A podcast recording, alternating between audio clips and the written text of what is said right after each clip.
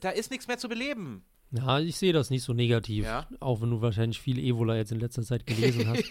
ähm, Achtung! Achtung! Sie hören den Podcast der Grauzone, dem reaktionärstem und libertärstem Meinungsmagazin in der Bundesrepublik Deutschland. Wenn Sie auf politisch unkorrekte Unterhaltung stehen, dann greifen Sie beim Zeitschriftenhändler im Bahnhof Ihres Vertrauens doch mal ins Regal. Mit 6,90 Euro ist der Bums auch angemessen bepreist, also zaudern Sie nicht. Wenn Sie in Ihrem Leben einmal, ein einziges Mal etwas richtig machen wollen, dann werden Sie jetzt Leser der Grauzone und schließen am besten gleich ein Abo ab. Es lohnt sich. Vielen Dank für die Aufmerksamkeit. Gleich geht's los mit dem Podcast. Fertig. Los geht's in 3, 2. Ach übrigens, wir haben auch Sticker und einen Instagram-Kanal. Jetzt geht's aber wirklich los. Viel Spaß und Gott mit Ihnen. Hallo und herzlich willkommen zum Krautzone Podcast Folge 52. Mein Name ist Friedrich Fechter und ich begrüße den Chefredaktor Florian Müller. Hallo, Herr Müller. hallo zusammen. Und Mitarbeiter äh, Philipp Rosipal. Hallo, Rosipal. Guten Tag. Freien Mitarbeiter, ja. Freien Mitarbeiter. Mitarbeiter des Monats. Freilanzer. äh, Lanzer, also jetzt im Sinne von Lanze, nicht von Lanzer, Ja. sonst müssen wir hier wieder piepen. Wie geht's euch beiden? Also ich bin ein bisschen bedrückt von diesem furchtbaren Wetter tatsächlich. Mir schlägt sowas Echt? immer aufs Gemüt, wenn ich da seit Wochen auf den Frühling warte. Und vielleicht sind das ja auch meine südländischen Wurzeln oder so, aber ich stecke da dieses graue Wetter gar nicht so gut weg für Ende Mai. Ja, bei mir, Und ist, du, bei mir ist das, bei mir ist das äh, gar nicht so. Ich, wir haben ja schönes Wetter hier in der Mitte Deutschlands und, äh, und von daher mache ich mir da. Also ich, ich habe einen schönen Tag gehabt heute. Ja, so schön äh, äh, draußen gewesen, genickert. Tolle, tolle Sache, toller Tag, ja. Und bei dir, Friedrich? Äh, ich muss sagen, ich finde das Wetter äh, eigentlich sogar richtig gut, denn jetzt, wo alles grün ist, äh, bin ich so aus meiner Depri-Übergangsphase raus. Und äh, ich schätze tatsächlich Regen im Frühling. Ich finde, das hat immer so was Romantisches, Ungestümes. Finde ich sehr schön. Kann ruhig noch ein paar Tage regnen. Ist super. Ich, ich habe schon meine Vitamin D-Dosis hochgefahren, um die fehlende Sonne wegzumachen. Aber nee, bei mir reicht es jetzt hier langsam. Aber was haben wir auf der Agenda, liebe Leute? Ähm, was haltet ihr eigentlich von Zeitreisen? Von Zeitreisen. Hm. Mach du mal Rosipal, du bist doch hier der Science-Fiction-Fetischist. Angeblich, ja. ja, von Zeitreisen. Ich finde Zeitreisen, äh, also jetzt im, in welchem Sinne meinst du das denn jetzt? Meinst du das im Sinne Also von. im, ja? Im Sinne von Zeitreisen halt. Also in, Ja. in, wenn du eine Zeitreise machen könntest, Okay. in welche Zeit würdest du reisen? Das ist eine, das ist eine bessere Frage, weil ähm, ich, ich dachte, du meinst jetzt Zeitreisen im Sinne von Literatur, im Sinne von Jules Verne, was weiß ich. Äh, nee, also Zeitreisen, wenn ich in eine Zeit reisen könnte, dann ähm, geht auch in die Zukunft oder geht auch in die Vergangenheit? Ne, erstmal Vergangenheit. Erstmal in die Vergangenheit. Ja, dann würde ich mal nachdenken. Ich würde, also ich weiß zumindest, was Plenge sagen würde. Plenge würde sagen 1871. Äh, ich würde, ähm, ich so vorhersehbar. ich würde irgendwann vor den westfälischen Friesen, Fries, äh, Frieden reisen. Nach Österreich, wo der Reichskaiser sitzt. Genau. Also wo der, wo der Kaiser des Heiligen Römischen Reiches sitzt. Einfach so, um zu gucken, wie das so gelaufen ist damals. Wie vollgeschissen die Straßen waren und so. Aber wieso, also Westfälischer Friede 1648, wieso davor, nicht direkt danach? Äh, 83, 1683. Äh, äh, nee, drei, ach, nee, 48. Ach, du meinst vor der. Nee, nee, nee, Ja. nee. 83 war Wien. Äh, 48 war Westfälischer. Ich bring's immer durcheinander. Äh, warum davor? Ja, weil da noch keine Revolution und noch kein Links-Rechts und so weiter war. Und äh, sich im, im Westfälischen Frieden ja überhaupt erstmal diese ganze, dieser ganze Calvinismus-Quatsch durchgesetzt hat. Und äh, davor, davor noch, noch äh, Ruhe im Kabuff war, sag ich mal. Aber würdest du dann direkt vor 1618 zurück oder würdest du den 30-jährigen Krieg noch mitnehmen? Ja, dann lernen lieber vor 16, 18, weil 30-jähriger Krieg ist ja schon ein bisschen heftig gewesen. Ja, ein bisschen, gell? Ja, was haben wir? Über 30 Prozent, ne? Ist über den Jordan gegangen, wenn man den historischen Ja, Quellen. ist halt ungleich verteilt. Also es gab auch Gebiete, die sind locker zur Hälfte oder zu zwei Dritteln entvölkert worden. Das war schon ordentlich, was da abgegangen ist. Also ja. Sehr apokalyptisch. Ich glaube, äh, das letzte Mal äh, vor dem 30-jährigen Krieg, wo so eine Entvölkerung stattgefunden hat, war wirklich durch die Pest. Hm. Äh, Müller, in, in, in was für eine Zeit würdest du zurückreisen? muss noch kurz erzählen, ich hab, bin ein bisschen traumatisiert noch aus der siebten Klasse, weil da hat, ich glaube, in der siebten Klasse hatten wir auch den 30-jährigen Krieg.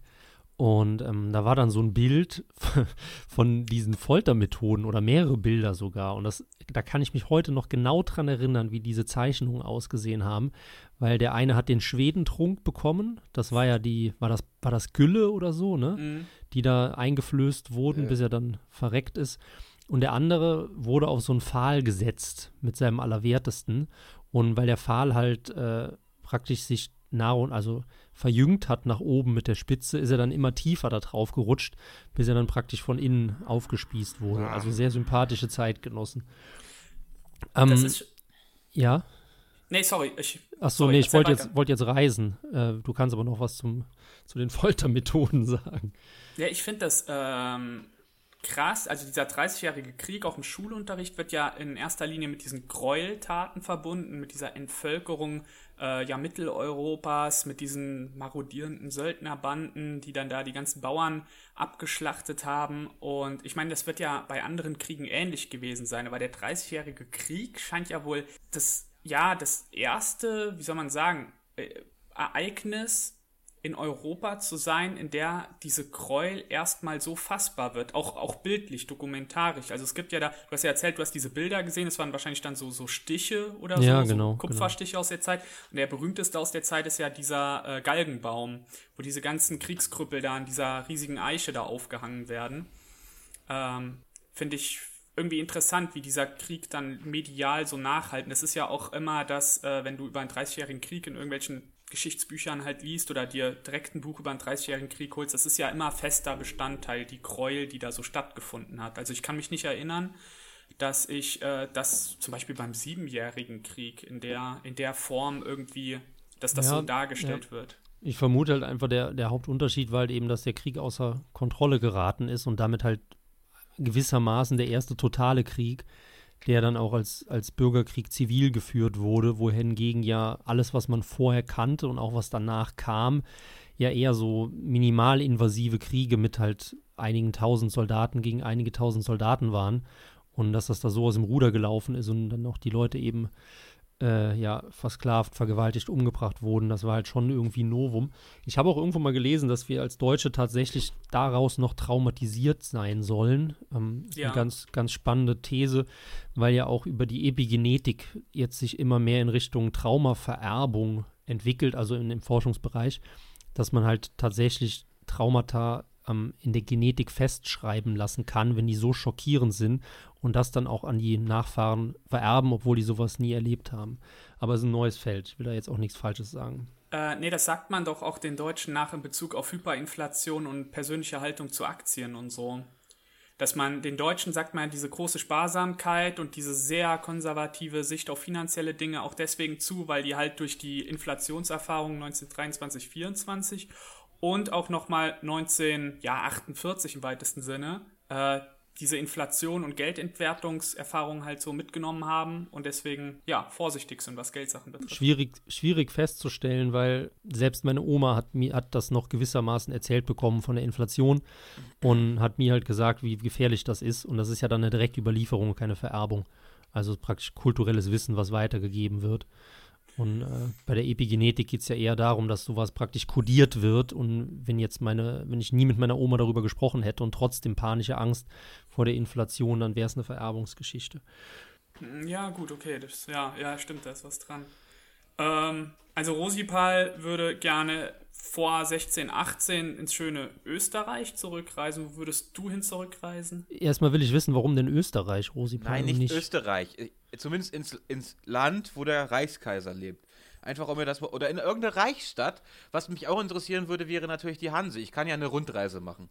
Interrail-mäßig, so durch, durch das Heilige Römische Reich, ja? Ja. Zu Fuß in zehn Jahren. Ja, zu Kutsche. Ich bin ja ein edler äh, Geschäftsmann. Ja. Nee, ich würde tatsächlich gerne ähm, ins antike Griechenland. Da habe ich mich die letzten Monate, Jahre echt festgefahren. Ähm, hab das Buch von Fernau über die Griechen gelesen, Joachim Fernau. Aber wirklich klasse Buch gewesen, hat man sehr, sehr viel gelernt. Aber das hat mich eigentlich schon immer so fasziniert, weil halt eben auch ähm, Schiller, der ja im 19. Jahrhundert auf jeder Ofenbank gelegen hat, wie der Interviewpartner von unserem neuen Heft gesagt hat, mhm. da einfach so viel romantisiert und idealisiert hat und auch das gesamte 19. Jahrhundert sich immer stark auf die Griechen bezogen haben. Und ähm, zusätzlich war ja politisch gerade aktuell diese, die, äh, die Befreiung von den Osmanen und halt endlich diese Staatsgründung. Das war dann 1840er Jahre oder so, meine ich. Ähm, und da hat man irgendwie als Deutscher viel mitbekommen. Und ich frage mich auch immer mit jedem, dem ich so spreche über die Antike, dass wir irgendwie einen viel, viel besseren Zugang zu den Griechen haben als zu den Römern. Und da habe ich mir auch lange drüber Gedanken gemacht. Ich habe da auch noch kein abschließendes Urteil zu gebildet. Ähm, aber irgendwas scheint da in uns zum, zum Schwingen zu kommen, wenn man sich die, die antiken Griechen vorstellt. Und äh, da irgendwie so archaisch, antik, dieser Übergang, wo halt irgendwie die Stadtstaaten Polis noch gelebt und gewirtschaftet haben. Das ist einer der Sachen, die mich an Deutschland am meisten fasziniert, dass die Deutschen das einzige Volk, also wirklich, und das sage ich genauso, wie ich es meine, dass wirklich das einzige Volk auf diesem Erdball sind, die in der Lage sind, sich in andere Völker so tief und feinfühlig einzufühlen und dann eine, eine so starke Sympathie zu dem Fremden aufzubauen, was halt, wie gesagt, im positiven Weg wie im negativen Blüten treiben kann. Aber es gibt doch kein anderes Land auf der Welt, was eine, ähm, ja, die, das, das Ideal des Griechentum so krass aufgebaut und gelebt hat wie die Deutschen. Oder? Ja, würde ich schon sagen. Und dafür hatten wir, wir hatten halt immer auch so eine schwache Verbindung zu den Römern. Und das ist, glaube ich, auch die andere Seite der Medaille. Vielleicht auch, weil die Römer uns halt einfach zierig auf den Sack gegangen sind, halt unsere Germanen-Vorfahren bekämpft. Ich weiß es nicht. Das, das kann daran liegen, ähm, nee, mir, mir ist das auch schon öfter aufgefallen, so in Bezug zum Beispiel auf die Indianer, ja. Oder auch äh, in Bezug auf generell andere untergegangene Kulturen. Also wenn du mal überlegst, wie viele wichtige und bedeutende Archäologen allein aus Deutschland kommen. Also Stichwort Schliemann, ja, ist ja mhm. so ein mhm. Punkt. Ich meine, das ist ein Kaufmann, der irgendwie die Ilias liest und sich sein Leben lang vornimmt, irgendwann äh, finde ich die Stadt Troja, ja. Und dann äh, nimmt er all sein Geld, reist runter in die Türkei und, und gräbt einfach Troja aus. So. Und das, das hast du in keinem anderen Land. Ich meine, klar, du hast die Franzosen, die sich auch äh, durch die Expedition von Napoleon für Ägypten begeistern. Du hast ja dann äh, Champollion, der, oder wie er ausgesprochen wird, der äh, dann die Hieroglyphen übersetzt und so weiter aber dieses Einfühlen in eine fremde Kultur und auch dieser, der Blick zurück und dann zu sagen, da war mal ein Ideal und das wollen wir wieder erreichen. Und das versuchen wir jetzt durch Architektur und durch Geisteserziehung genau wieder so vorzuleben. Also da diese Connection Preußen im 19. Jahrhundert äh, oder im 18., 19. Jahrhundert und Griechen, also sowas Starkes findest du nirgendwo in keinem anderen Land. Ja, wobei ich nicht so unbedingt auf, auf Preußen beziehen würde, weil Preußen ja schon als eher unitaristischer Einheitsstaat dem griechischen Ideal ja gegenübersteht. Aber diese, ähm, diese Polis ist ja gewissermaßen auch der Vorläufer von unserem Heiligen Römischen Reich mit diesem Flickenteppich. Und vielleicht kommt daher auch die Verbindung keine Ahnung, was ja auch eine Sache ist.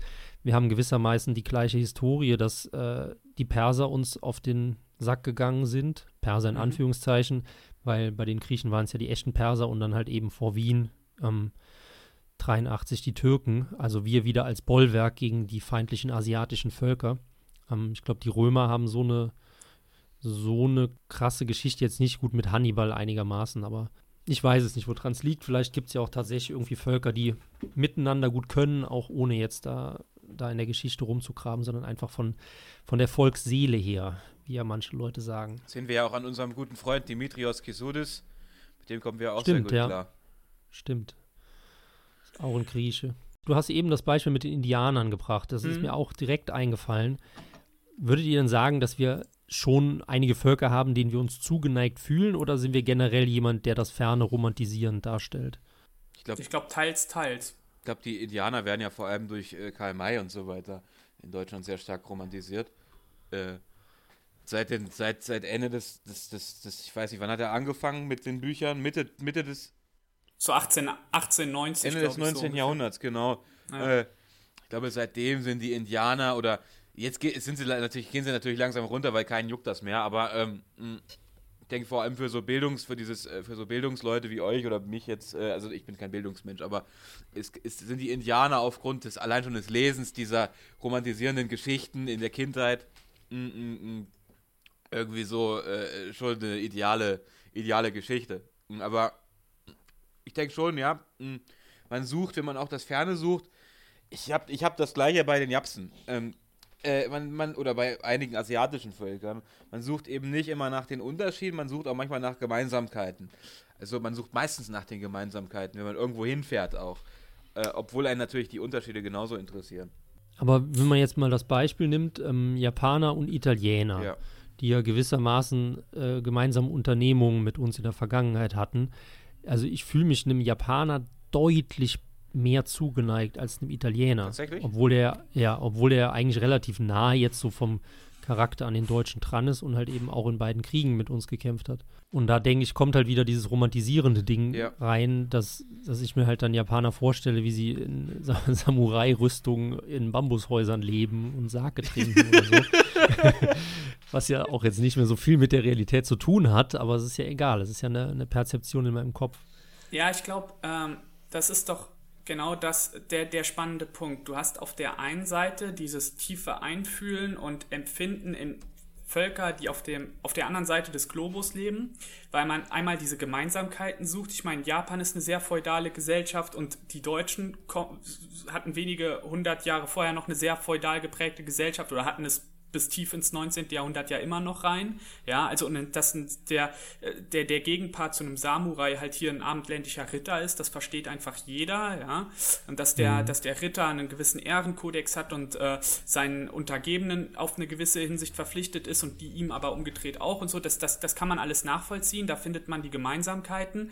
Aber interessant wird es, wenn ähm, dann bei anderen Kulturen oder wie gesagt untergegangenen Kulturen ähm, die Ideale herausgekramt werden, von denen man glaubt, dass man die auch wieder in die Zukunft für uns setzen muss, als, als, als Fixsterne, auf die wir zusteuern müssen. Und das ist ja was, was äh, generell ähm, nicht nur den Deutschen, sondern der gesamten Welt ja innerhalb der letzten 100 Jahre komplett verloren gegangen ist, dass wir nicht mehr zurückschauen und ein Ideal aus der Vergangenheit nehmen und in die Zukunft setzen. Das hatte ja Sieferle, glaube ich mal, irgendwo ganz schön beschrieben. Das ist irgendwann, ich glaube, mit den beiden Weltkriegen ist das gekippt, aber dieses Ideal war vorher da. Das komplette 19. Jahrhundert ist ja auch in Frankreich, in England, auch in Amerika, allein wenn man das architektonisch mal betrachtet, ist ja von diesem antiken Ideal so geprägt. Das ist ja nicht mhm. umsonst sieht das Weiße Haus aus, wie es aussieht, ja oder äh, in Frankreich die ganzen repräsentativen Bau äh. Und deswegen, auch in Berlin, deswegen meine ich eben diese Connection zwischen ähm, ne, Preußen und ähm, Griechenland. Du hast ja gerade in Berlin so im 18., 19. Jahrhundert mit den Architekten ähm, ganz stark diese Manifestierung des griechischen Ideals in den Bauwerken und den Statuen und so. Mhm. Also ich weiß eine Sache noch anzusprechen, da bin ich auch mal drüber gestolpert, auch bezüglich diesen Ähnlichkeiten und inwiefern auch das politische System der Länder uns zusagt oder nicht zusagt. Und äh, hat Ortega y Gasset, ein spanischer Philosoph, den ich auch sehr schätze, ähm, Interessantes zu geschrieben. Und zwar hat er gesagt, dass wir eben als Europäer oder als Deutsche ähm, praktisch besteht unsere Geschichte aus Burgen. Ähm, das heißt, man igelt sich ein und alles, was draußen ist, ist erstmal der Feind. So. Und dann gibt es halt kleine Kombinationen von Bogen, dann verbündet man sich, dann kämpft man mit denen, dann versteht man sich wieder mit jenen. Und ähm, er hat das für Spanien auch gewissermaßen gemacht, weil Spanien ja auch ein, ein feudales System hatte und setzt das aber so ein bisschen im Gegensatz zu diesem italienischen Denken, weil die Römer ja ein Volk sind oder halt waren, die die Republik praktisch eingeführt haben. Und mit der Republik kam halt das Forum, also der öffentliche Platz, die mit der Respublika, wo halt die Leute im Austausch standen, gehandelt haben und wo auch durch das neue Staatswesen im Endeffekt eine gewisse äh, jederzeitige Zugreifbarkeit existiert hat. Das heißt, wenn jemand eine, eine Straftat begangen hat, dann konnte er halt juristisch belangt werden, weil halt der Staat praktisch an seine Tür geklopft hat und hat gesagt, pass mal auf, so geht das nicht, jetzt machen wir Folgendes. Um, wohingegen praktisch die europäischen Völker sich da deutlich unterschieden haben, im Endeffekt mit ihrer Unangreifbarkeit, die sie sich mit den Burgen geschaffen haben, ähm, lustigerweise dann ja auch, dass Kinder immer Bogen bauen. Ich glaube, das hatten wir auch auf Instagram irgendwann mal gepostet, ob da halt irgendwie so eine ja, anthropologische Konstante vorherrscht oder ob das ein Ding ist, das man nur in Europa hat. Ich glaube, ähm, das Besondere an der Feudalgesellschaft, und das ist dann halt, wie gesagt, der Grund, wieso Kinder eher Ritter spielen als Römer, ist der, dass sich in der, gerade in der Feudalgesellschaft im Mittelalter, ähm, hat das was von Fraktalen. Also das, das Kleine, äh, das, das, das Große spiegelt sich schon im Kleinen wieder und das Kleine halt im Großen. Und diese ganze Zersplitterung und Vielfältigkeit des europäischen Kontinents spiegelt sich ja auch in dieser Zersplitterung des Reiches beispielsweise und in der Zersplitterung der Region. Und wenn ich an Rom beispielsweise denke, äh, denke ich immer an so eine unfassbare Weite, aber auch an so eine Langeweile, an so eine Monotonie an, an schnurgerade Straßen, an, an schnurgerade Backsteinhausfassaden, an äh, unendlich lange Limeswelle, weißt du, alles, äh, auf der einen Seite wirkt alles so beeindruckend und groß, aber auf der anderen Seite auch so ermüdend, weil alles irgendwie so gleich ist. Und das ist ja. zum Beispiel, wie gesagt, im Mittelalter halt gar nicht. Du findest keine zwei Burgen, die gleich aussehen. Und dementsprechend findest du keine zwei Verwaltungssysteme, die auch sich irgendwie haargenau gleichen. Alles ist irgendwie ein bisschen anders. Ja. Allerdings muss man dazu sagen, wir sind ja immer Verfechter der, der Vielstaatlichkeit. Ähm, das Römische Reich hat ja sehr, sehr lange sehr, sehr gut funktioniert. Das ist ja auch mal leicht zu sagen, dass das so ein ja, EU-Vorläufer war, wie ja böse Zungen behaupten, sondern in der Tat war das ja das effizienteste System, was die Welt jemals gesehen hatte bis zu dem Zeitpunkt. Und ob das jetzt auch für den Untergang verantwortlich ist, dass das so ein Einheitssystem ist, kann man auch drüber diskutieren. Rom und EU habe ich jetzt nicht miteinander verglichen, gell? Na, das machen ja viele. Das machen viele, genau. Und der, der, der krasse Unterschied ist ja allein, also das hast du ja angesprochen mit der Effizienz. Also ich glaube, im, im, im Römischen Reich auf, auf, auf dem Höhepunkt haben, ich glaube, 1000, 2000 Beamte vielleicht haben dieses komplette Reich letztendlich verwaltet. Das muss man sich mal vorstellen. Also diese gigantische geografische Fläche mit diesen Millionen von Einwohnern und das wird dann von so, ja, wenigen Beamten letztendlich, äh, diese Administration davon wird von wenigen Beamten letztendlich gemanagt. Und das ist ja krass. Das ist ja für die EU vollkommen unvorstellbar, wo ja wirklich äh, ein, ein absolut überbordender Bürokratenapparat herrscht. Ja. Ich persönlich, ich persönlich äh, habe auch immer eher Ritter als Römer gespielt. Also ich, ich kann mich gar nicht daran erinnern, überhaupt darüber nachgedacht zu haben, Römer zu spielen. Ich wusste gar nicht, was die gar Römer nicht, ne? waren mit, mit, mit vier Jahren. Also ich wusste, was die Römer waren, äh, in, in, jetzt im, so, ja, im Museum irgendwann mal gesehen, aber äh, so als Kind. Pirat, Ritter, äh, ja, Indianer. In, oder ja, Cowboy. Indianer, Indianer wieder nicht. Das war, das war, das war wahrscheinlich, war das dein Ding?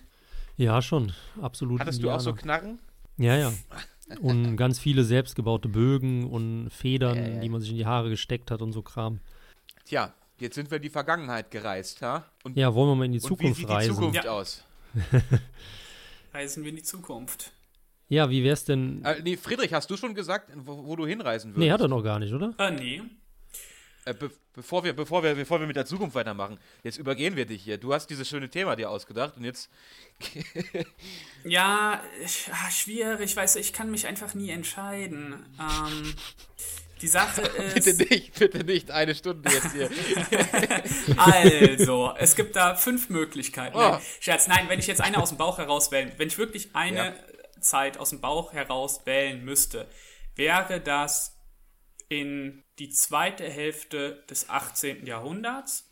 Ich sag jetzt mal ganz salopp, weißt du, in diese Zeit, wo quasi äh, Goethe und Schiller anfangen zu laufen, wo auch noch alles so schön äh, kleinstaatlich ist, ja, wo die, die, diese elende französische Revolution auch noch nicht ausgebrochen ist, die Gefahr aber schon in der Luft liegt und ähm, wo, wo, wo Männer noch äh, Perücken und äh, dreieckige Hüte tragen, äh, wo jeder noch mit Pferden umgehen kann und äh, Kutschenreisen auch nur was für Reiche sind, wo es Manieren gibt, wo man sich auch noch zum Duell auffordert, äh, wo die Stadtbilder auch noch von schiefen Fachwerkhäusern bestimmt sind und so die ersten Gerüchte über Dampfmaschinen oder so schon aufkommen und äh, ja, ich weiß nicht, ich habe da so eine ganz äh, romantische Ader, also zu dieser Zeit. Also das finde ich äh, faszinierend, absolut. Hier, äh, wo alles, wo quasi auf, auf diesem Europa, was so kurz ist davor äh, zu explodieren, wo so, so eine Tauschicht noch so drauf liegt, so ein ja Morgendunst. Ähnlich, ähnlich auch wieder zum Vorabend des Ersten Weltkriegs, ne? Ja, ja? das wäre dann halt die zweite Zeit, wo ich äh, dann direkt hinreisen würde, aber das soll ich ja jetzt nicht machen, damit das hier jetzt nicht vollkommen ausartet, aber. aber die Französische Revolution hat uns doch die Demokratie gebracht, oder? Ja, du hast recht. Was soll ich jetzt auf so einen Scheiß antworten? Ne? Ja, gut, sag nicht Scheiß, sag mal, warum es nicht so ist, weil ich glaube, sehr, sehr viele Leute hm. denken, dass tatsächlich, obwohl sie äh, auf rechten Seiten surfen.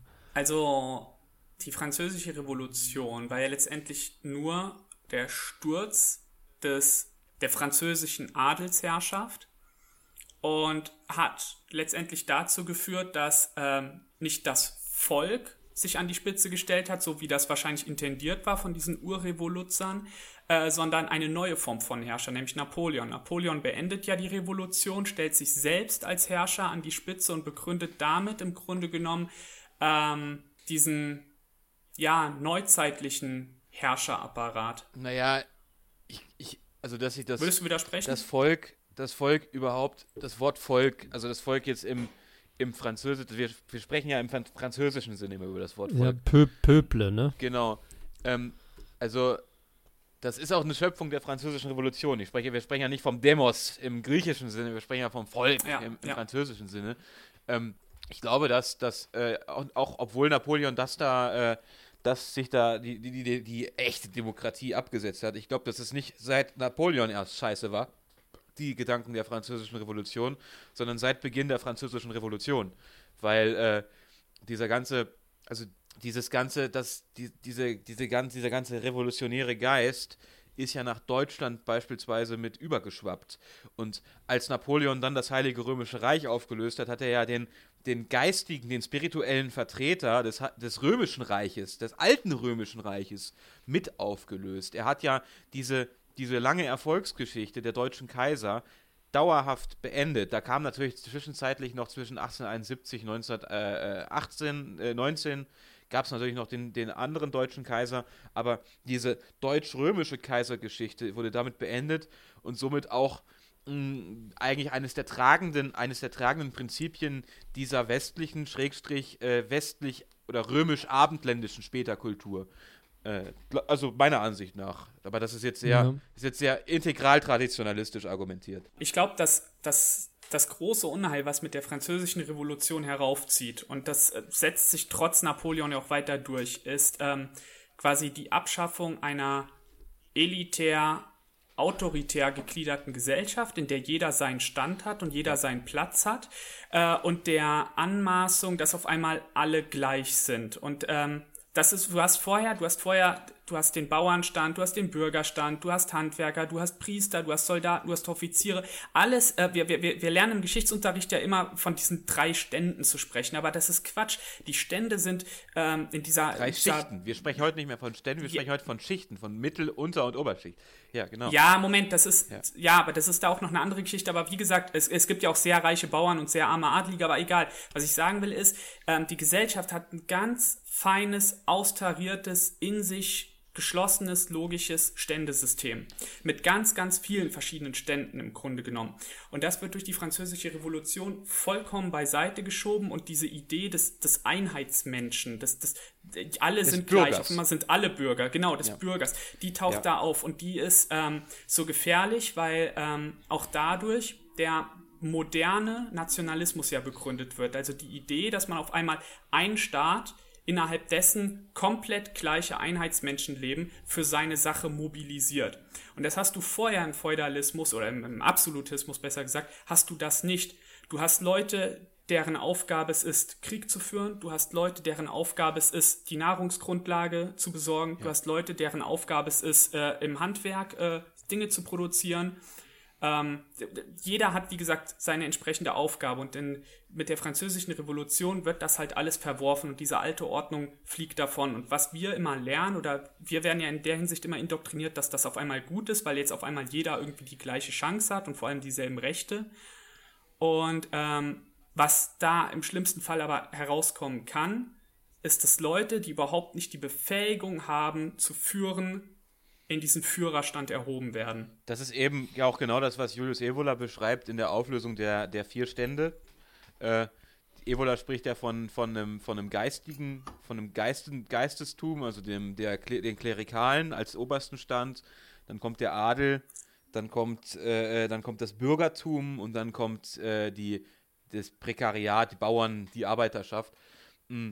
und, und die französische Revolution hat effektiv dafür gesorgt, dazu gesorgt, äh, dafür gesorgt, dass diese ersten oberen beiden Stände komplett vernichtet werden und man sich nur noch, oder zumindest der oberste Stand, dass dieses Klerikale entfernt wird und man sich dann nur noch auf einen, einen, einen merkwürdigen familiären Adel, das Bürgertum und auf diese mm, und auf diese auf dieses, auf diesen, auf dieses Prekariat als Bürger konzentriert hat.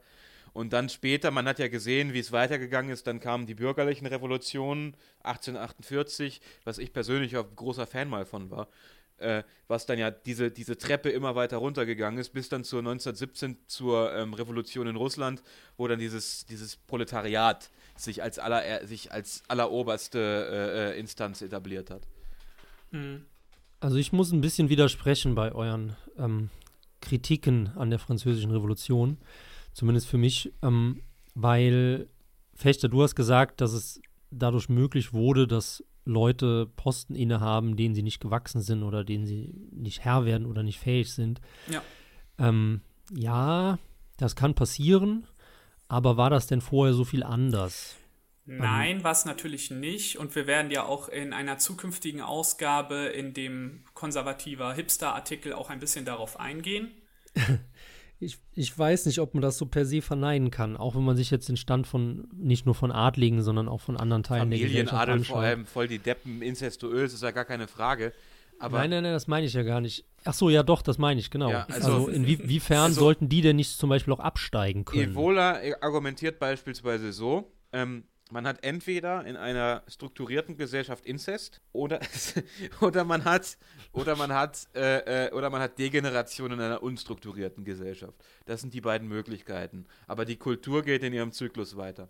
Du sprichst einen ganz interessanten Punkt an, Florian. Ich glaube, also was was man dem Absolutismus vorwirft, ist, dass dort kein Selektionsmechanismus stattfindet, weil wie gesagt Leute qua ihres Standes, die halt fachlich vollkommen unfähig sind, einfach so in das Amt reinkommen. Ja. Und in da, wie gesagt, Kritiker dessen würden dann zum Beispiel sagen, ja gut, in einer Demokratie wird der Unfähige halt gewählt, weil er gut reden kann oder auch in irgendeiner Form zu einem neuen Adel gehört.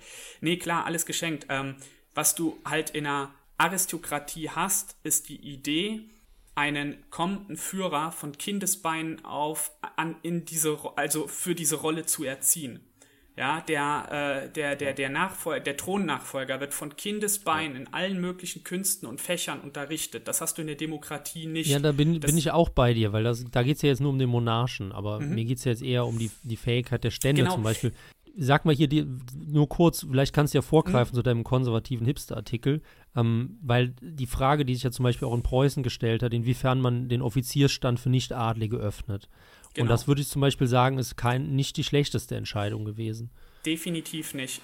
Die Sache ist, dass ähm, der Absolutismus durchlässiger ist, als wir das glauben und Befähigten okay. auch Wege bietet. Und das zeigt ja dann beispielsweise später im, im, im Kaiserreich, also im Zweiten Deutschen Reich, zeigt sich das ja auch da, dass der Kaiser ganz oft Bürgerliche oder Leute aus der Unterschicht, die durch besondere Verdienste aufgefallen sind, ja, zum Beispiel Unternehmer, Erfinder und so weiter, die werden ja auch geadelt. Militärs, die aus dem bürgerlichen Bereich kommen oder wie gesagt aus ärmeren Schichten, die werden bei besonderen Diensten ja auch veradelt, weil da diese Idee, äh, quasi die, die Belohnung nach Leistung anzusetzen, dann schon verinnerlicht worden ist. Und das ist eines der wenigen äh, Lehren oder produktiven Lehren, die man tatsächlich aus der französischen Revolution gezogen hat. Ich weiß jetzt gar nicht, führt das jetzt nicht alles irgendwie zu weit oder sollen wir das nö, irgendwie. Nö, das ist doch eine feine Sache. Ich, Geistiger okay. Adel. Okay. Mich interessiert es jetzt auch vor allem mit dem Inzest, aber mach du erstmal fertig, Fechter. Ja, ne, ich, will jetzt, ich will jetzt auch nicht so krass abschweifen, aber es ist halt ein interessanter Punkt, weil ähm, die Kritik, die man am Absolutismus übt, in dem Sinne berechtigt ist. Wie schaffen es im Absolutismus schlaue, arme Leute irgendwie nach oben? Und da ist dann halt die absolutistische Gesellschaft als solches einzeln betrachtet halt gefragt. Und ähm, in einem Absol auch in, einem, in vielen absolutistisch geführten Staaten gab es diesen Mechanismus. Also auch schon vor der französischen Revolution gab es Aufsteiger in Frankreich, in, in Preußen, im ähm, Heiligen Römischen Reich, die es von ganz unten nach ganz oben geschafft haben. Viele sind allerdings auch durch dieses System auf der Strecke geblieben, definitiv. Was Preußen ja beispielsweise dann durch die Reformer macht, zum Beispiel im militärischen Bereich, ist es ja dann zu sagen, okay, wir schaffen das Adelspatent ab, weil wir daran interessiert sind, fähige Bürger in, in diesen Funktionärstand zu bekommen und unfähige Adelige da auch rauswerfen wollen. Und das mhm. sind Sachen, die zeigen, dass mit der französischen Revolution auch sinnvolle Sachen kamen. Definitiv. Jede Umwerfung, jede Umwälzung bringt auch irgendwo sinnvolle Sachen mit sich. Aber es wird halt auch viel Porzellan zerschlagen, was einfach schön gewesen ist, was einfach gut gewesen ist und was einfach dann in den Jahren, Jahrhunderten darauf definitiv fehlen wird. Und ich denke, das sehen wir ja gerade. Und deswegen äh, ist zum Beispiel Rosipal auch sehr Evola zum Beispiel dann zugeneigt. Nehme ich mal an. Ich, ich würde sagen, auch das ist meine Kritik, die ich an der Französischen Revolution oder an Revolutionen generell habe, obwohl ich gewissermaßen das nachvollziehen kann und vielleicht da offener gegenüber äh, revolutionären Neuheiten bin als ihr. Aber die Frage stellt sich ja immer, was für Tore werden da aufgestoßen? Und wenn man dann so im Sinne von während den Anfängen geht, ähm, ist der Schaden nicht größer, der dadurch verursacht wurde in den Jahrzehnten, Jahrhunderten danach. Nur, dass man da jetzt irgendwelche Schönheitskorrekturen macht. Aber ja, äh, Rosipal, erzähl uns mal gerade, du hast es eben angedeutet, ich fand es jetzt ganz interessant. Wie war es? Entweder man hat Inzest oder man degeneriert. Genau, entweder eine, also entweder die, der oberste Stand äh, führt Inzest durch oder ähm, die untersten Stände, die dann die Gesellschaft beherrschen, degenerieren. So hat Evola das in, äh, ich glaube, ja. ich weiß nicht, ich denke mal, ich glaube, es war heidnischer Imperialismus, in dem er das geschrieben hat. Nagelt mich jetzt nicht fest, in welchem Buch er das geschrieben hat. hat. Es ist natürlich man kann es natürlich als Quatsch ansehen, aber das war so seine Argumentation, ähm, weil äh, sich durch diesen innerfamiliären oder äh, es gibt ja, es sind ja nicht, nicht, es sind ja nicht kleine Familien gewesen, sind ja Sippschaften gewesen, sind ja, sind ja Schwipf, äh, äh, äh sind ja auch, sind ja auch äh, Cousins gewesen und so, ja. Mhm. Dass ich inner dass ich inner, oh Verzeihung, dass ich innerfamiliär eine, dass ich innerfamiliär eine, eine Art ähm, eine Art geistige, vor allem geistige, weil wenn Evola über Blut spricht, dann spricht er vor allem über geistig, über geistig, ein geistiges Element, eine geistige Blutreinheit erhält. Und immer wenn dieses Blut vermischt wird mit ähm, Blut niederer Stände mh, oder anderer mh, Gruppen, auch mhm. außerhalb der, der, des, des eigenen geistigen der eigenen geistigen, das Wort möchte ich eigentlich nicht verwenden, Rasse, hat ja geistig, war ja ein, ein metaphysischer, geistiger Rassentheoretiker. Äh, also ein geistiger Schlag, könnte man vielleicht richtig. unverfänglich sagen. Genau, außerhalb ja. dieses geistigen Schlages ähm, ist, ist für, e, bedeutet für Evola automatisch, dass, es sich, äh, dass sich die Gesellschaft dann in einem, in, einem, in einem gewissen Abschwung befindet. Natürlich hat das immer einen Nutzen am Anfang, das, sieht, das hat man ja auch gesehen, weil nach der französischen Revolution oder äh, allgemein in Deutschland, wir hatten ja auch, wir haben ja auch Hochphasen wieder. Das, das baut sich für ihn aber alles in diesem dauerhaften kulturellen Abschwung ein. Es gibt durchschnittlich mal immer Hochphasen von dem, äh, äh, wie in der Charttechnik, sag ich mal. Ja, also es gibt, es gibt immer mal wieder irgendwie Dead Cat Bounces, wo dann, wo dann der, wo dann der Kurs hochgeht, wie zum Beispiel das Kaiserreich, ja. Aber ähm, dauerhaft geht der Kurs nach unten. Und das zeigt sich dann in solchen, in solchen, ähm, ich glaube, Evola nennt das in solchen Kompromissen. Mhm. Ich denke mal, wir können uns ja darauf einigen, also wenn wir das jetzt mal ganz schematisch uns vorstellen, dass wir sagen, okay, der, der Absolutismus ist ein System. Dann kommt die französische Revolution mit neuen Ideen und begründet quasi ein neues System. Der Absolutismus der, war aber auch, der, der ist, war ja auch nicht dauerhaft das mittelalterliche System. Nein, also. nein, nein, nein, nein. Der Absolutismus ist ja äh, in gewisser Weise auch eine, ein Neuentwurf zum mittelalterlichen Feudalismus. Aber wenn wir das jetzt uns mal ganz schematisch vorstellen, wir haben, wie gesagt, am Vorabend der französischen Revolution, wir haben den Absolutismus mit seinen Ständen, mit seinen Regeln, mit seiner eigenen Logik. Dann kommt die französische Revolution, stößt dieses ganze System um, begründet ein neues äh, System, eine neue Idee und der außerfranzösische Absolutismus, der noch besteht, der Absolutismus in England, in Preußen, in Österreich, in Russland, in Spanien, ganz egal wo, der muss sich quasi in gewisser Weise dieser neuen Zeiten, diesen neuen Gegebenheiten irgendwie anpassen. Dieser, dieser Anpassungsdruck, der, äh, also die napoleonischen Kriege sind quasi der Katalysator für diesen Anpassungsdruck, weil ja ganz Europa gegen Frankreich oder das revolutionäre Frankreich ja nur noch verliert. Passen sich Absolutismen quasi an und ähm, das ist eine interessante Entwicklung, die wir auch in der, in der Technik oder in der Kunst verfolgen können, dass ähm, Dinge ihre Blüte erreichen, wenn eine Konkurrenz auf die Bildfläche tritt, von der klar ist, dass diese Konkurrenz irgendwann dieses alte System übertrumpfen wird. Die französische Revolution ist ja jetzt nicht 1789 da und der Absolutismus ist weg. sondern die führen ja quasi beide Ideensysteme, führen ja über Jahrzehnte noch weiterhin irgendwie einen Konflikt miteinander aus. Innerhalb dieses Konflikts muss sich der Absolutismus weiter anpassen. Er muss die guten Sachen der französischen Revolution adaptieren. Das haben wir dann ganz stark in Preußen. Und ähm, erreicht dann seine Höchstform, und das ist dann meine persönliche Meinung, erreicht seine Höchstform dann im Zweiten Deutschen Reich, im Kaiserreich, wo du eine Gesellschaft hast, die auch noch einen Monarchen an der Spitze hat, die aber auch schon ein Parlament hat, in der aber trotzdem auch dieser elitäre Gedanke da ist, in der aber gleichzeitig auch der Gedanke da ist, dass man es mit eigener Leistung nach oben schaffen kann. Und diese eigene Leistung, mit der du es nach oben schaffen kannst, die wird natürlich nicht nur monetär äh, ähm, ähm, belohnt, sondern auch dadurch, dass der Kaiser dich durchaus adelt. Wenn du, wie gesagt, wenn du eine Erfindung gemacht hast, wenn du ein erfolgreicher Unternehmen, äh, Unternehmer bist und so weiter. Aber irgendwann geht dieser reformierter Absolutismus, wenn man das jetzt mal ganz krass so nennt, geht dann auch irgendwann unter. Und ich vergleiche das immer mit dem Wettlauf zwischen Malerei und Fotografie. In dem Moment, wo die Fotografie auftaucht, ist der Malerei ja auch irgendwie bewusst, unser letztes Stündlein hat geschlagen. Aber die geht ja nicht sang- und klanglos unter, sondern die Malerei erreicht im späten 19. Jahrhundert ihren technisch absoluten Höhepunkt und fällt dann man kann sagen, zwischen den Kriegen oder endgültig nach dem Zweiten Weltkrieg vollkommen in sich zusammen. Und in der Zeit oder ab der Zeit malen Künstler nur noch irgendwelche Scheiße auf Leinwände. Aber das ist ein interessanter Vergleich. Oder du hast ähm, das Auftauchen der Dampfschifffahrt, ja, der frühen Dampfschiffe und gleichzeitig eine absolute Effizienzsteigerung der bestehenden Segelschiffe. Und ähm, irgendwann überholt diese Dampftechnik aber die Segeltechnik und für die, wie gesagt, und für die Segelschiffe hat halt auch die letzte, das letzte Stündlein geschlagen. Aber das sind halt so, weißt du, das versuche ich jetzt mal so als Vergleich aufzustellen. Naja, also das war jetzt, war jetzt die Analogie zu den Auf- und Abschwüngen, die Rosipal angesprochen hat. Ja, wobei Rosipal. Aber, das, aber wenn du das technisch vergleichst, stopp kurz. Wenn mhm. du, wenn mhm. du vergleichst, du, du vergleichst es jetzt ja, äh, du kannst doch nicht sagen, das, das, ich weiß genau, was du meinst, das ist gar kein, gar kein mhm. Thema, aber ich, ich glaube, du willst ja nicht sagen damit, dass ein, ähm, dass ein heu eine heutige Yacht, die motorgetrieben ist, technisch schlechter ist als ein Segelschiff.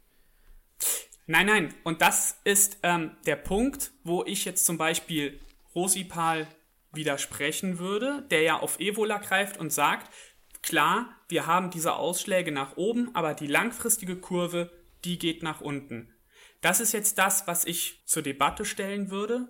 Und das ist was, wenn Rosipal daran festhält, klar, dann muss er sich dann an meiner Analogie automatisch stören. Und ich glaube, das genau, da du das jetzt zur De Debatte stellst und die Kurve sich ja in die Zukunft bewegt, könnten wir jetzt ja zur Zukunft anschließen. Wie sieht denn eure Zukunft aus? Oder wie sieht denn unsere, also eure im Sinne von eure, äh, wie, wo seht ihr Europa in so und so vielen Jahren? In, sagen wir, in 100, 200 Jahren? Hm, das ist auch nicht so leicht. Machen wir weniger, machen wir mal 30 Jahre oder sowas. Okay.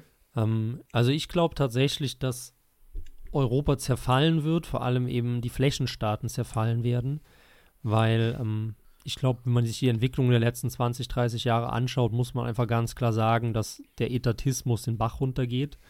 Ähm, Etatismus oder von mir so auch Staatlichkeit funktioniert, wenn man ähm, eine, eine Gesellschaft hat, die sehr, sehr, ja, wie soll ich homogen. sagen, homogen und aber eben auch nach ethischen Maßstäben arbeitet. Also das Gehalt eines Beamten ist gerechtfertigt, wenn dieser Mensch so gut arbeitet, wie er in der freien Wirtschaft arbeiten würde. Ähm, das ist aber nicht mehr der Fall. Und das ist schon seit längeren, seit einigen Jahrzehnten nicht mehr der Fall, vielleicht sogar seit 1945 nicht mehr der Fall. Und dementsprechend hat man eben eine Durchschwemmung des Staatsapparates mit ähm, ja, minderen Arbeitern. Und wenn dieser Staatsapparat sich weiter aufblähen wird, das wird er tun, dann wird er auch irgendwann zum Zerfall kommen. Und deswegen glaube ich auch, dass sogar, ja, vielleicht in 20, 30, 40 Jahren Deutschland zerfallen wird. Es ist halt die Frage, welche Krise sowas auslösen die könnte. Die BRD meinst du? Die BRD, Verzeihung, ja. Die Deutschland in heutiger Ausformung wird zerfallen. Ähm, und dass halt tatsächlich wieder kleinere Verwaltungseinheiten entstehen werden, die ja irgendwo wieder anfangen müssen, weil man praktisch von neuem ein neues System aufbauen muss, um zu funktionieren, um auch Staatlichkeit wieder durchzusetzen. Ich bin jetzt auch nicht so der Verfechter davon, dass ich glaube, dass es Nullstaat geben kann oder muss, sondern ich glaube, dass es tatsächlich dann irgendwie wieder diese kleinen Fürstentümer geben wird. Ähm, wie genau die aussehen, keine Ahnung, aber ich glaube, so die generelle Tendenz ist weg vom Großen. Ähm, auf jeden Fall als Konsequenz auf den Krach. Ja, Friedrich, Friedrich wie sieht es bei dir aus? Wie siehst, wo siehst du Europa in 30 Jahren? Genauso fatalistisch wie der Herr Müller? Ja, das ist ja was Gutes, was ich sage da. Ähm, also, was hast du gesagt? Äh, äh, die Welt in, im 41. Jahrtausend, äh, das ist ganz klar, die Galaxis wird brennen, ein Wabriss äh, zieht sich ähm, durch, das, äh, durch die Galaxie, äh, die Mächte des Chaos überfluten die Milliarden von Planeten, auf denen die letzten Reste der Menschheit gegen Chaos, gegen Xenos äh, und äh, gegen anderes ähm, Geschmeiß äh, kämpfen wird. Der Imperator sitzt in Terra, also das ist ungefähr in der heutigen Türkei im imperialen Palast auf seinem Thron. Keiner weiß, ob dieser Imperator noch lebt, aber man verehrt ihn, man vergöttert ihn sogar. Und äh, ja, doch, ich finde also äh, im 41. Jahrtausend wird das so aussehen, ja. Äh, okay. Ähm, ich dachte jetzt eher so 100, 200 Jahre, oder? Ja. Ihr kennt alle nicht Warhammer 40.000. Ich kenne, ich kenne Warhammer, aber ich habe das noch nie ge geguckt oder wie, wie, auch immer gespielt. Äh. Was, ich, was ich allerdings weiß, ist, dass ihr doch eigentlich ab jetzt eher cooler sein wollt. Ich, ich, persönlich, ich persönlich, ich persönlich distanziere mich davon. Ja, ich auch. Das ist sehr schade, denn ich glaube, ich habe jetzt allein äh, durch meinen kleinen Monolog habe ich wieder äh, 50 neue Abonnenten gewonnen, weil die Leute lieben diesen Stuff. Äh, ich weiß, Florian weiß das nicht zu schätzen. Nein, ähm, Deutschland, Europa in, in 30, 40, 50 Jahren. Ich finde, Florian hat da alles vorweggegriffen. Wir haben das ja. auch in einem anderen Podcast schon mal bequatscht. Ich glaube auch, dass die staatliche Integrität, an die wir heute denken, äh, dann vollkommen zur Debatte gestellt sein wird. Ich glaube, dass Separationsbewegungen, die wir heute schon in Europa aller Orten aufflammen sehen, sich noch viel stärker fortsetzen werden. Ich glaube nicht, dass ein überbordender Bürokratieapparat, dessen Größe mit seiner steigenden Ineffizienz im Zusammenhang steht, äh, dass der in der Lage sein wird, das alles irgendwie ähm, zusammenzuhalten. Äh, ethnische Spannungen werden eine riesige Rolle spielen. Das spielen sie ja schon heute. Das werden sie durch den demografischen Druck dann in einem halben Jahrhundert noch viel stärker tun. Mhm. Ja, aber das alles klingt irgendwie so negativ und fatalistisch. Ähm, ich fände es mir halt interessant, darüber zu reden, was wären denn positive Dinge, die dann eintreten könnten? Ähm, zum Beispiel, dass der Westen stirbt. Mhm. Also, dass zum Beispiel, dass, ähm, dass es ist, es ist, also ein Konjun eine Konjunkturphase, wenn die endet, dann, dann, also wenn, wenn, wenn, wenn man in einer Depression angekommen ist, äh, von der Konjunktur her, dann kann es ja nur noch aufwärts gehen. Sagen wir so, das ist, das ist dann das Positive. Und der Westen ist ab diesem Moment, wenn Europa sich teilt, vielleicht die USA auch noch in einen Bürgerkrieg oder was weiß ich gehen, ist ja tot ab dem Moment. Und dann kann nur was Neues entstehen. Und das ist, glaube ich, das Positive. Wir wissen natürlich nicht, was Neues entsteht. Ob, die, ob das Vakuum durch den Islam gefüllt wird oder ob sich tatsächlich was Neues Europäisches entwickeln wird. Oder ob wir halt wie die Assyrer enden. Das werden wir dann sehen. Mhm. Was ich glaube ich auch noch ein guter Effekt ist, und das ist jetzt sehr zynisch, ähm, wenn es zu diesem Zusammenbruch von großen Systemen oder dem großen westlichen System kommt, wird ein unvorstellbarer ähm, Wohlstandsverlust eintreten, da wir eben aufgrund der Skaleneffekte und aufgrund der Wirtschaftsbeziehungen einfach den Wohlstand verlieren werden. Ähm, und daraus wird was resultieren, und zwar eine enorme Bevölkerungsreduktion. Ähm, das ist halt jetzt die Frage, aus welcher Perspektive man das sieht. Wenn man selbst oder die eigenen Nachfahren reduziert werden, ist das mit Sicherheit nicht schön. Ähm, aber aus jetzt einer abstrakten politischen Sicht finde ich das eigentlich sehr erstrebenswert. Weil ich der Meinung bin, das und ich, weil ich auch der Meinung bin, einfach ganz plakativ, Deutschland ist viel zu dicht besiedelt. Hm. Also ich finde das so krass immer noch, wenn man sich das vorstellt, dass wir inmitten in Europa 82 Millionen Leute beherbergen und natürlich noch mehr Leute reinwinken und das irgendwie selbst auf selbst gefühlt aus den, bei den Dörfern platzt es auch aus allen Nähten, ganz ehrlich. Also da müsste man irgendwie mal gesund schrumpfen, um halt dann auch, wie Rosipals jetzt angedeutet hat, äh, ja, den Ballast zu verlieren. Ähm, was jetzt natürlich wieder sehr schlimm klingt, aber deswegen bitte immer aus einer theoretischen Sicht sehen.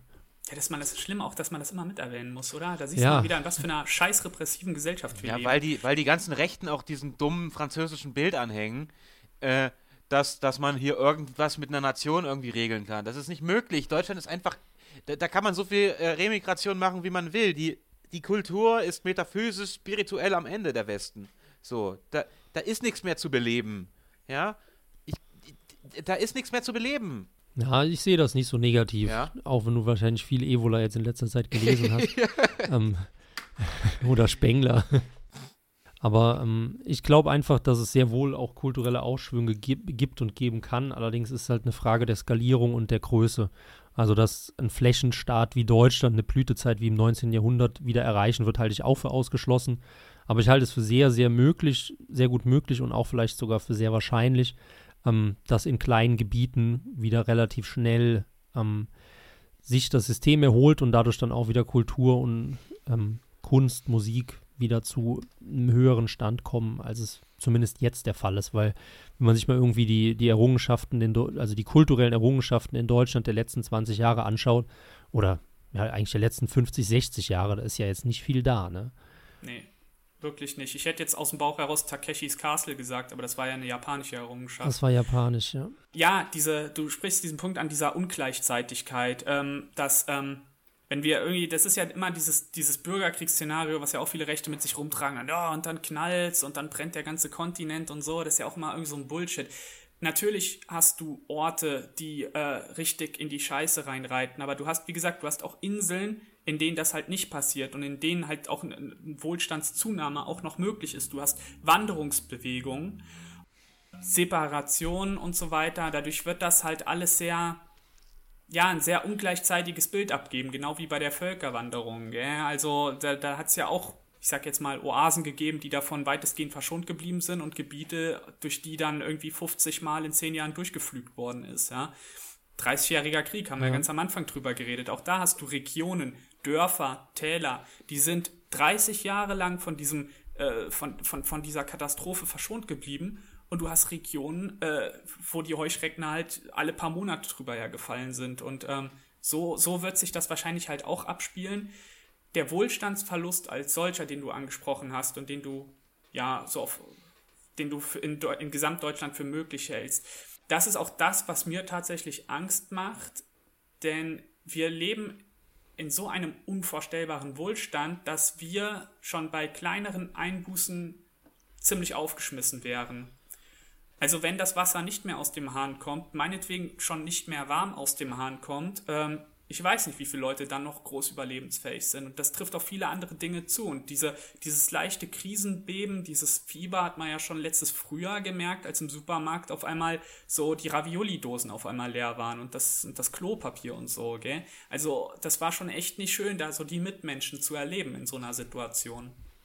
Ja, und ich denke, wenn man dann, wenn sowas eintreten sollte, auch jetzt nicht in dem krassen Bürgerkriegsszenario, sondern dass einfach irgendwelche Verwerfungen kommen, ich glaube halt, die Entität, Entitäten, die siegen werden, sind die, die diskriminieren werden. Ich glaube, das ist ein ganz wichtiger Faktor, den man immer vergisst. Also egal ob jetzt ähm, als Menschengruppe oder als Region oder als Stadt, ähm, die, die sagen, pass auf, du kommst hier nicht rein, das sind die, die am besten performen werden. Ja. Und das ist halt praktisch was, was ja heute unserem heutigen integralen Denken komplett gegenübersteht, dass wir sagen, alle können kommen, alle können mitmachen, alles ist toll, selbst wenn ihr nur in der Ecke sitzt und euch in die Buchse macht, ist das immer noch etwas, was dazu beigetragen hat.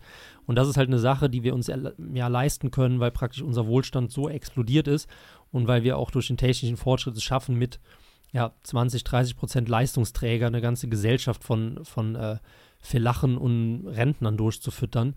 Ähm, wenn das halt nicht mehr so sein wird, dann stellt sich halt die Frage, inwiefern kann ich mich abschir abschirmen oder abschützen ähm, gegen halt, ja, den, den, nicht den Eindringling von außen, aber halt gegen das andere, die irgendwie nicht in die eigene Gruppe gehören sollen. Die Diskriminierung ist ein Schutzmechanismus. Das ist ein Schutzmechanismus, das ist ein Überlebensmechanismus, ja, den wir uns völlig abtrainiert haben Deswegen auch diese Kriminalisierung der Diskriminierung. Wäre auch mal echt ein interessantes Titelthema, Diskriminierung, ja. wo wir dann echt mal in der Ausgabe voll darauf eingehen. Rosipal, warum denkst du, dass äh, es komplett vorbei ist? Äh, das heißt, ich denke nicht, dass ich, ich so, es hat sich jetzt sehr fatalistisch von mir angehört, natürlich. Nur ich denke nicht, dass es komplett vorbei ist. Ich denke, dass sich natürlich auch was Neues entwickeln wird. Hm, aber macht doch, macht doch eigentlich gar nichts. Äh, äh, wir, wir, wir wissen ja, wie es laufen wird. Die meisten wissen es nicht. Wir sind im Vorteil. Deswegen, Ja. äh, ich meine, ich, ich sag, ich sag, jetzt, jetzt weiß man, was man machen muss. Jetzt weiß man auch, wie man ähm, reagieren kann, wie man sich auch gegen die Inflation absichern kann, mh, die vielleicht auch mal irgendwann kommt. Äh, jetzt zocken, jetzt äh, äh, Derivate kaufen, jetzt, ähm, also anders geht's doch gar nicht. Oder jetzt äh, mal gucken, wie man sich irgendwie jetzt Gold kaufen, wenn man ein bisschen konservativer ist. Also das sind, das sind so die Sachen, die man für sich auch als ökonomische Schlüsse ziehen soll. Weil es wird ja gerne gesagt, dass wir gerne sehr real ähm, uns auch äußern, um das mal zu sagen. Aber nö, Ja. ähm, ich, ich, sag's, ich sag's mal so, ich, ich bin ich bin sehr positiv gesonnen. Also ich bin jetzt nicht so ein Typ, der geht durch die Welt und denkt, ja, wie schlimm, hier geht ja eh bald alles unter. Das glaube ich nicht mal. Aber äh, ich denke halt einfach, dass der, dass die Luft raus ist. Ne, so äh, äh, ist doch eine feine Sache. Hier, äh, wir sind Menschen, die in, einem, in, die in einer Welt leben, die halt am, am Zenit äh, äh, angekommen ist. So, nicht mal am Zenit, die war schon am Zenit, die schon, die am- im Koma, am, an der Komamaschine hängt. Die Ja. strahlt noch nach. Ja. Der Zenit war 1914. Der Zenit war 1900, äh, oh nein. Naja. Naja. Nee, aber um tatsächlich, um auf das Jahr 1933, 1939 zu sprechen zu kommen, verfassungsgetreu. Äh, äh, äh, Spengler und Devola haben ja auch gesagt, dass auch innerhalb einer, einer Kultur es immer Versuche gibt, sich radikal von dem derzeitigen abzutrennen. Also sich radikal dem Status quo entgegenzustellen und so ein und so zu versuchen, etwas Neues zu schaffen. Vielleicht jetzt nicht, nicht, dass das eine tolle Sache war. Das war eine schlimme Sache, schlimme Zeit. Hoffen wir, dass nicht wiederkommt. Ja, aber es kann ja sein, dass rein metaphysisch betrachtet, rein spirituell betrachtet, das eine der Sachen war oder auch der Erste Weltkrieg einer dieser, Kon dass das beides Konflikte waren, die, ähm, die, wo, wo, wo ein zumindest ein, ein geistiger Versuch war, sich, sich von dieser, sich von diesem modernen Westen zu emanzipieren. Mhm. Ähm, also so aus, aus Sicht vieler Künstler und Intellektueller, die 1914 wirklich mit Jubel in diesen Krieg gezogen äh, sind, äh, stimmt das definitiv zu. Also was du sagst. Also da waren viele von diesem Wohlstand, von dieser Bräsigkeit ihrer Zeit, äh, ja, übersättigte Leute, die sich äh, bereitwillig gemeldet haben. Und ich glaube, dieses berühmte August-Erlebnis in Deutschland, gell, diese, wo, wo es dann immer heißt, ja, die Leute sind jubelnd in den Krieg gezogen. Ja, das war vor allem ein Oberschichtenphänomen. Die Bauern und die Arbeiter, äh, die sind nicht jubelnd in den Krieg gezogen. Aber es gibt ja diese Fotos da von den jubelnden Studenten in Berlin und so weiter. Das war ein Oberschichtenphänomen.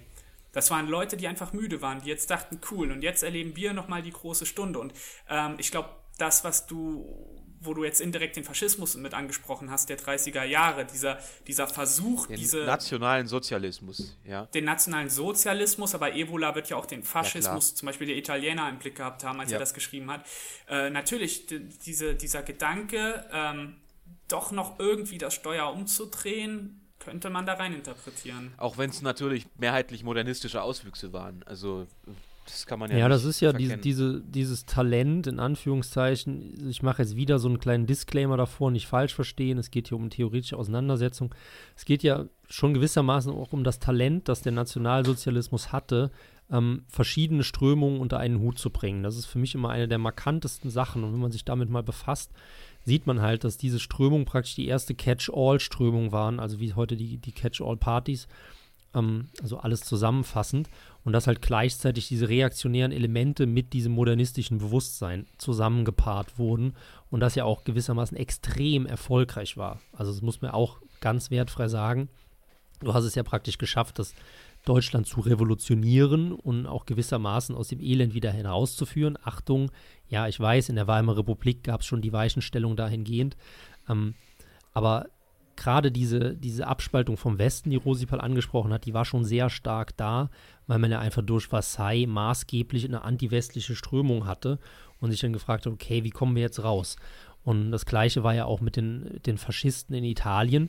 Die heißen ja nicht ohne Grund Faschisten, sondern das sind ja die Routenbündel vom, vom Römischen Reich. Ne? die Fasci, Hm, Ja. Fasci, so und dadurch wird eine direkte Anknüpfung an etwas Vergangenes erwirkt, um halt gewissermaßen äh, konservative Revolution in Anführungszeichen nicht mit dem Lauf der Zeit unterzugehen, sondern halt eben aufzubegehren. Da distanzieren wir uns natürlich vollständig von. Äh, ein Wort noch äh, zu Faschismus und Nationalsozialismus oder gerade Nationalsozialismus. Wenn wir uns da die führenden Köpfe angucken, natürlich Hitler, Himmler, Goebbels, ähm, Göring äh, und, und Konsorten. Äh, Leute, die eigentlich erst durch diesen Umsturz der französischen Revolution möglich geworden sind, also deren Karrieren Ja, ja. In, einem, in einem reaktionären System, in einem Absolutismus hätten diese Leute Schuhe geputzt. Einer wie Hitler wäre doch niemals, einer wie Himmler wäre doch niemals aufgestiegen. Göring war ein Kriegsheld im Ersten Weltkrieg, ja, im, im hochdekoriert, pure Meritträger, soweit ich weiß. Der vielleicht noch, aber äh, diese Gestalten und die Karrieren dieser Gestalten sind nur möglich geworden durch, den, durch die Umstürze der französischen Revolution. Ja, aber da würde ich ganz klar di äh, differenzieren, weil ähm, ich glaube, das Problem ist nicht, dass, dass man eine Durchlässigkeit hasst, also dass solche Leute auf, ähm, aufsteigen können, sondern das Problem ist eine Verbindung dieses Aufsteigens mit dem Typus des Berufspolitikers. Und dann wird es halt gefährlich. Also ganz ehrlich, ob Göring ähm, Multimillionär geworden wäre, weil er irgendeine Pharmafirma gegründet hätte, ist mir vollkommen egal. Da kann er aufsteigen, wie er will, bis er von mir aus zum neurechten Geld, neu, zum neureichen Geldadel gehört. Ähm, das Problem ist halt eben, wenn es dann um Demagogie geht und halt eben um politische Verführbarkeit. Und dann hat man ganz klar ein Problem, wenn auch so Leute nach oben kommen können. Aber auch das ist doch eine Sache, die eigentlich mit der französischen Revolution Einzug gehalten hat. Das Ideal des Politikers letztendlich auch.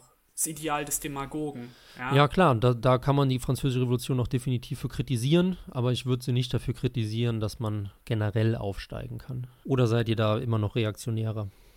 Nee, also das ist halt ein Punkt. Ähm, wie gesagt, ein, ein Göring, ein hochdekoriert, äh, hochdekorierter Kriegsheld wie Göring, dass der innerhalb des Militärs aufgrund seiner Leistung aufsteigt, ist für mich vollkommen nachvollziehbar, als jemand, der dem Reaktionären nahesteht. Oder ja, aber ähm, jemand wie Hitler, der, ähm, wie soll ich sagen, der ja eben diese Leistung nicht gebracht hat, und auf einmal allein aufgrund seines Redetalents und auch seiner, seiner Fähigkeit, Leute gegeneinander auszuspielen, äh, an der Spitze des Staates steht.